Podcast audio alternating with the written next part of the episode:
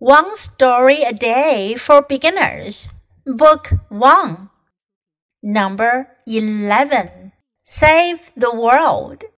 One day, Simon's mother asks him what he wants to do when he grows up.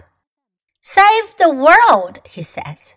His mother smiles and says, I'm glad to hear that. But can you save your world first? What? asks Simon.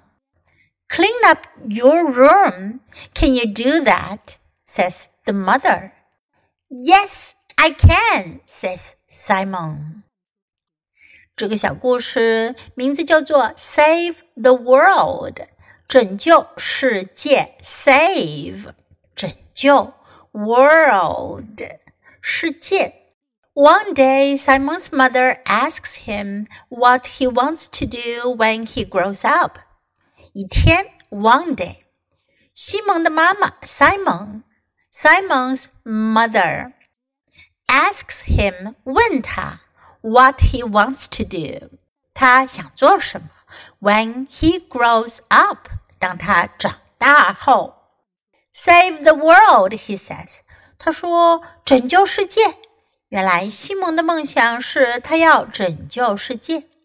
His mother smiles and says，妈妈就笑了，说：“I'm glad to hear that。我很高兴听到那个。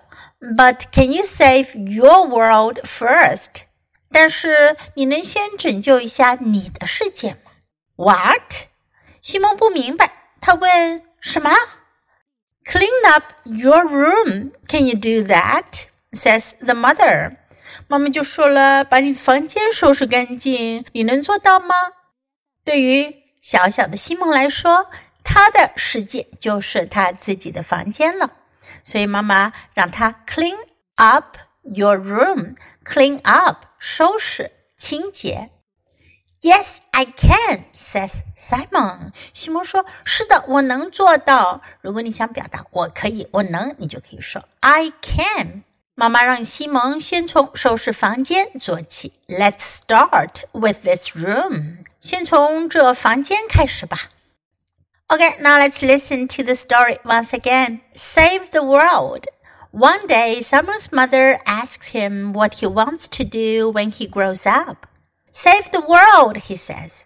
His mother smiles and says, I'm glad to hear that. But can you save your world first? What? Simon. Clean up your room. Can you do that? says the mother. Yes, I can, says Simon.